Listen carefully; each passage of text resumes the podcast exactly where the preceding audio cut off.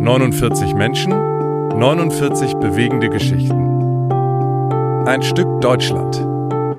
Der Podcast.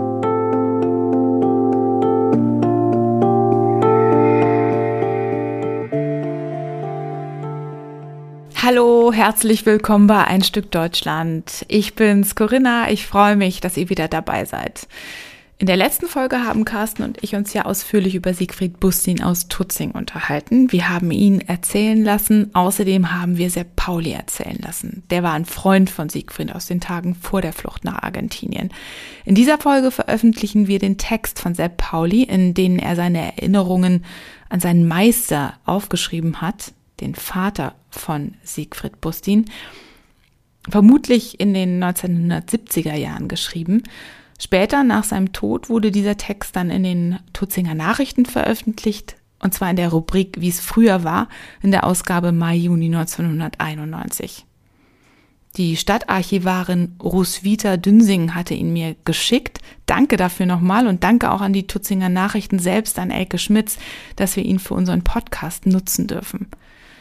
Zum Hintergrund, als Tim Hoppe, also der Fotograf von Ein Stück Deutschland und ich, 2004 Siegfried Bustin im Altenheim für die deutsch sprechenden Jüdinnen und Juden in San Miguel, Argentinien besucht haben, um ihn zu interviewen, hatte er diesen Text gleich parat liegen, hat ihn uns präsentiert. Er war wahnsinnig stolz. Wir haben ihn leider nicht fotokopiert, hatten einfach keine Zeit und haben auch ehrlich gesagt, haben es einfach nicht gemacht. Verpeilt, würde ich sagen. Jetzt haben wir ihn und das ist ganz, ganz toll. Carsten, also mein Podcast-Partner, hatte die Idee, unseren Kollegen Hendrik Hanses zu fragen, ob er ihn einsprechen würde. Das hat er auch gemacht und wir sind total begeistert. Danke, Hendrik, dafür nochmal. Nachdem wir ihn also in Folge 21 nur ausschnittsweise benutzt haben, hört ihr ihn jetzt in voller Länge und ich finde, das ist wirklich ein Text, der vorgelesen die alten Zeiten lebendig macht.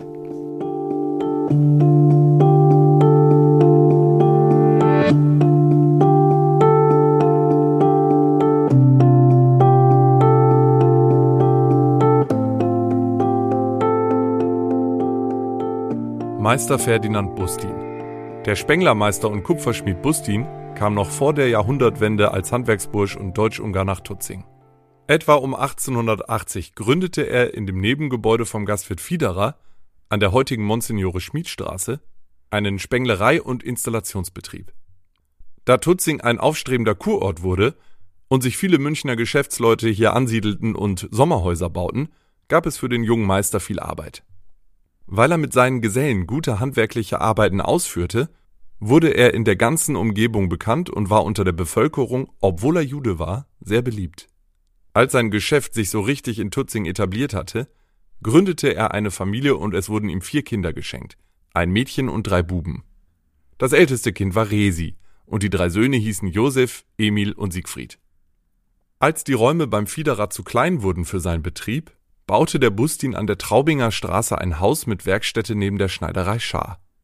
Die Räume beim Fiederer mietete der Kunstschlossermeister Bodemann, der dort auch sein berühmtes Berchtesgadener Schlosstor fertigte. Die Geschäfte an der Traubinger Straße liefen sehr gut, denn bis zum Verkauf der Spenglerei Pfister an die Firma Blümel hatte er wenig Konkurrenz in Tutzing. Bis Anfang des Ersten Weltkriegs entfaltete sich sein Betrieb in voller Blüte und er bildete viele Tutzinger aus, die heute schon in Vergessenheit geraten sind. An einige kann ich mich noch erinnern. Es waren der Dillersepp, der Heiland Hans, der Kein Hans, der Hubersepp und der Selksepp. Es wurden alles gute Handwerker, die sich in Tutzing einen Namen machten. Auch die beiden Söhne bildete der Bustin zu guten Handwerkern aus. Nur Siegfried besuchte eine Handelsschule und wurde später Kaufmann. Da seine Gesellen 1914 einrücken mussten, kam er mit seinen beiden Söhnen und seinem damaligen Lehrling, dem Selksepp, gut über die Runden. Auch den Trend der neuen Zeit machte er mit und führte auch noch Elektroinstallationsarbeiten aus, besonders mit seinem Lehrling dem Selk Sepp, der sich durch Bücher und Studium der Materie zu einem Könner in diesem Fach entwickelte. Nach dem Ersten Weltkrieg kam der Keinhans wieder zu ihm in die Firma. Doch mit Aufträgen war es nach dem Kriege nicht gut bestellt und der Keinhans und der Selk Sepp nahmen eine Arbeit bei der AEG an, die an der Elektrifizierung der Bahn München-Garmisch und Tutzing-Kochel beteiligt war. Als aber nach der Inflation der große Aufschwung der goldenen 20er Jahre kam, gab es beim Bustin wieder viel zu tun und die beiden Gesellen waren froh, in ihrem Beruf bei ihm Arbeit zu finden. In dieser Zeit freundete sich die Familie Bustin mit meiner Familie an, und obwohl wir streng katholisch waren, gab es nie Missstimmung wegen der Religion. Besonders die Resi, der Emil und der Siegfried verkehrten oft in unserem Hause. In dieser Zeit starb dem Bustin seine Frau und meine Tanten kümmerten sich öfters, wenn es Not tat, mit der Tochter um den Haushalt. So bekam ich dann später einen Lehrplatz in der Firma Bustin und erlernte das Elektroinstallationshandwerk. In dieser Zeit lernte ich den Meister Bustin erst richtig kennen. Er kümmerte sich zwar wenig um mich, dafür waren seine Gesellen um mich bemüht und sorgten für eine strenge Erziehung. Ich merkte, wenn eine kompliziertere Spenglerarbeit zu machen war, wie zum Beispiel eine Weißblecharbeit für Bienenzüchter oder Treibarbeiten mit Kupferblech, dass er es seinen Gesellen öfters zeigen musste. Eine besondere Arbeit war damals die Eindeckung der beiden Türme am Tudichumhaus. Da Kupfer dem damaligen Besitzer zu teuer war, schnitten wir Lehrbuben aus Zinkblech Schindeln heraus, bogen es an den Schrägseiten ab, reinigten sie mit Salzsäure und bestrichen sie dann mit Kupfervitriol so dass sie aussahen wie Kupferschindeln. Auch mit den Abdeckblechen wurde es ebenso gemacht. Der Kainhans deckte die beiden Türme ein, und es sieht heute noch so aus, als wenn sie mit Kupferblech gedeckt wären. Als der Besitzer dazu eine Abdeckung für seine Gartenklingel haben wollte, ging der Meister Bustin in die Werkstätte und schon nach zwei Stunden kam er mit einer getriebenen Abdeckung aus Kupferblech zurück und ich montierte dieses schöne Andenken, das noch heute sichtbar an der Säule angebracht ist. Wenn ich an dem Haus vorbeigehe, muss ich immer an den Meister Bustin denken, der mit seiner Spenglerarbeit unschlagbar war. Auch beim Kirchenneubau St. Joseph in Tutzing erhielt der Meister, obwohl er kein Katholik war, Arbeit. Die elektrische Installation in den Kellerräumen und in den beiden Türmen wurden von unserer Firma gemacht. Doch die schönste Arbeit war das Eindecken des Nordturmes mit Kupferblech. Diese Arbeit leitete der Meister persönlich, da kein Geselle solche Arbeiten je gemacht hatte.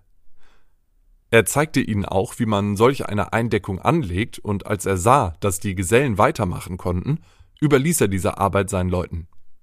Natürlich stieg er auch öfters auf den Turm, um die Arbeiten zu kontrollieren, und gab auch öfters Anweisungen, wenn etwas unklar war.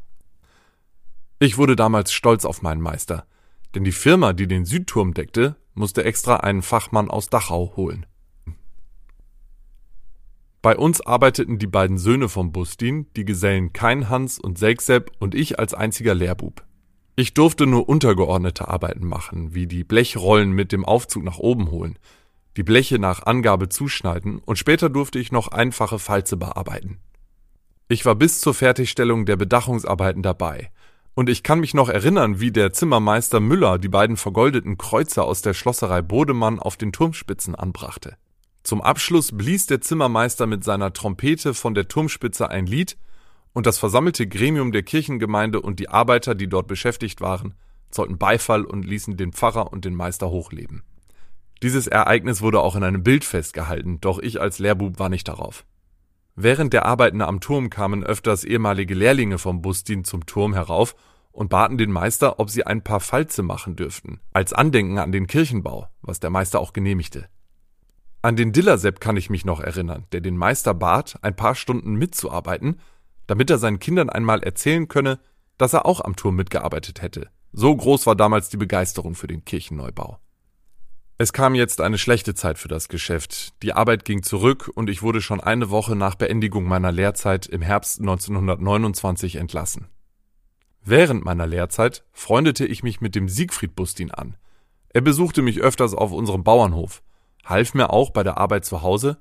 Auch war ich einige Male im Hause Bustin eingeladen, denn meine Tante Emma freundete sich mit dem Meister und der Tochter an und der Siegfried gab mir öfters einen Likör aus dem Geheimfach.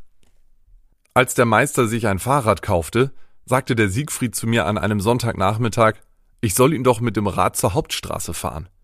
Ich setzte den Siegfried auf den Rahmen und es ging schnell dahin.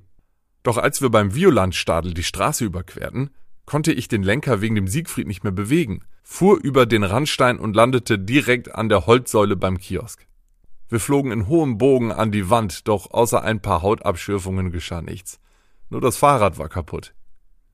Wir brachten das defekte Rad wieder in die Werkstätte zurück und ich hatte Angst, was mir am Montag passieren würde. Mein Geselle schimpfte auf mich ein und ich werde schon sehen, was ich für Watschen bekommen würde. Aber der Siegfried hatte wohl schon das Unglück gebeichtet und als der Bustin in die Werkstatt kam und das Rad anschaute, tat er nur ein paar Brummler und ich musste das Rad zur Schlosserei Eckerl bringen, die es dann wieder in Ordnung brachte. Mich freute es, dass die Gesellen nicht recht behielten wegen der Watschen, denn sie hätten das Schauspiel sehen wollen. Es war auch noch in meiner Lehrzeit, als die Tochter Resi einen Verwandten in Argentinien heiratete und auswanderte. Nach meiner Lehrzeit hatte ich keine Verbindung mehr mit der Familie Bustin. Nur meine Tante Emma hielt sich öfters noch im Hause auf. Als dann auch meine Tante starb, hörte ich nichts mehr von den Bustins. Ich ging auf die Wanderschaft und kam Ende Januar 1933 wieder nach Tutzing. Kurz nach der Machtübernahme hetzten übereifrige Parteileute gegen den Bustin und drohten den Geschäftsleuten, die mit dem Bustin am Stammtisch saßen, sie würden gemaßregelt werden und womöglich mit dem KZ Bekanntschaft machen. Darauf ließ sich der Meister nur noch bei seinen Kunden sehen, doch die Aufträge kamen immer schlechter herein, obwohl es damals viel Arbeit gab. Freunde vom Bustin rieten ihm auszuwandern, denn der Hass gegen die Juden wurde immer stärker. Auch ich wurde einmal angeredet, da ich mich öfters mit dem Emil und dem Siegfried unterhielt. Es war höchste Zeit, dass die Familie Bustin auswanderte. Der Meister verkaufte den ganzen Besitz an der Traubinger Straße der Firma Derix, die ihm in den letzten Jahren trotzdem noch Aufträge gab, um den Betrieb aufrechtzuerhalten. Das Kapital in Reichsmark durfte er nicht mitnehmen, doch man gestattete ihm Qualitätswerkzeuge in die neue Heimat mitzunehmen, und auch die Überfahrt konnte er noch in Reichsmark zahlen. Der Josef, sein Sohn, arbeitete damals als Elektromeister bei einer Firma in Berlin und wurde, da er in seinem Betrieb sehr beliebt war, noch von einigen Mitarbeitern zum Schiff begleitet. Es muss ein schwerer Abschied gewesen sein. Die Familie hatte in Tutzing viele Freunde und Bekannte. Auch hatte der Bustin vielen Kleinhäuslern geholfen, wenn sie gebaut und nicht mehr viel Geld hatten. Auch war der Emil als Gehilfe sehr beliebt und bekannt und heiratete noch um 1932 eine Bernriederin, die ihm auch in die neue Heimat folgte. Am letzten Tag vor der Abreise traf ich den Siegfried an der Hallberger Allee, wir verabschiedeten uns und ich sagte noch zu ihm, das ist das Beste, was ihr tun könnt. Denn mir war schon bekannt, was mit den Juden passieren würde, die hier blieben. Die Familie Bustin hatte Glück und kam in Buenos Aires gut an. Sie konnte sich mit Hilfe der Verwandten gut einführen und ein Geschäft gründen. Wie es dann weiterging, weiß ich nicht mehr. Doch aus Erzählungen ist mir bekannt, dass man dem alten Bustin nach dem Krieg angetragen hat, sein Geschäft wieder zurückzuerwerben. Doch er lehnte ab. Der Siegfried kam nach dem Krieg noch zweimal nach Tutzing und besuchte seine Schulkameraden und auch mich. Wir erzählten uns viele Geschichten aus dem alten Tutzing, aus der die Familie Busti nicht wegzudenken ist.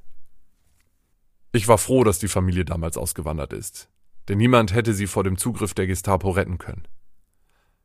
Es gab noch drei Familien in Tutzing, deren Frauen Jüdinnen waren. Sie wurden vom Bürgermeister Herre dem Zugriff der Gestapo entzogen und er verheimlichte sie. Wie er das machte, entzieht sich meiner Kenntnis. Doch der Herre wurde nach Fürsprache der Frau des späteren Gesandten in Frankreich, Wilhelm Hausenstein, bei den Besatzungsmächten als einziger Bürgermeister nicht eingesperrt. Tutzing kann somit stolz behaupten, dass den jüdischen Familien in Tutzing kein größeres Leid zugefügt worden ist.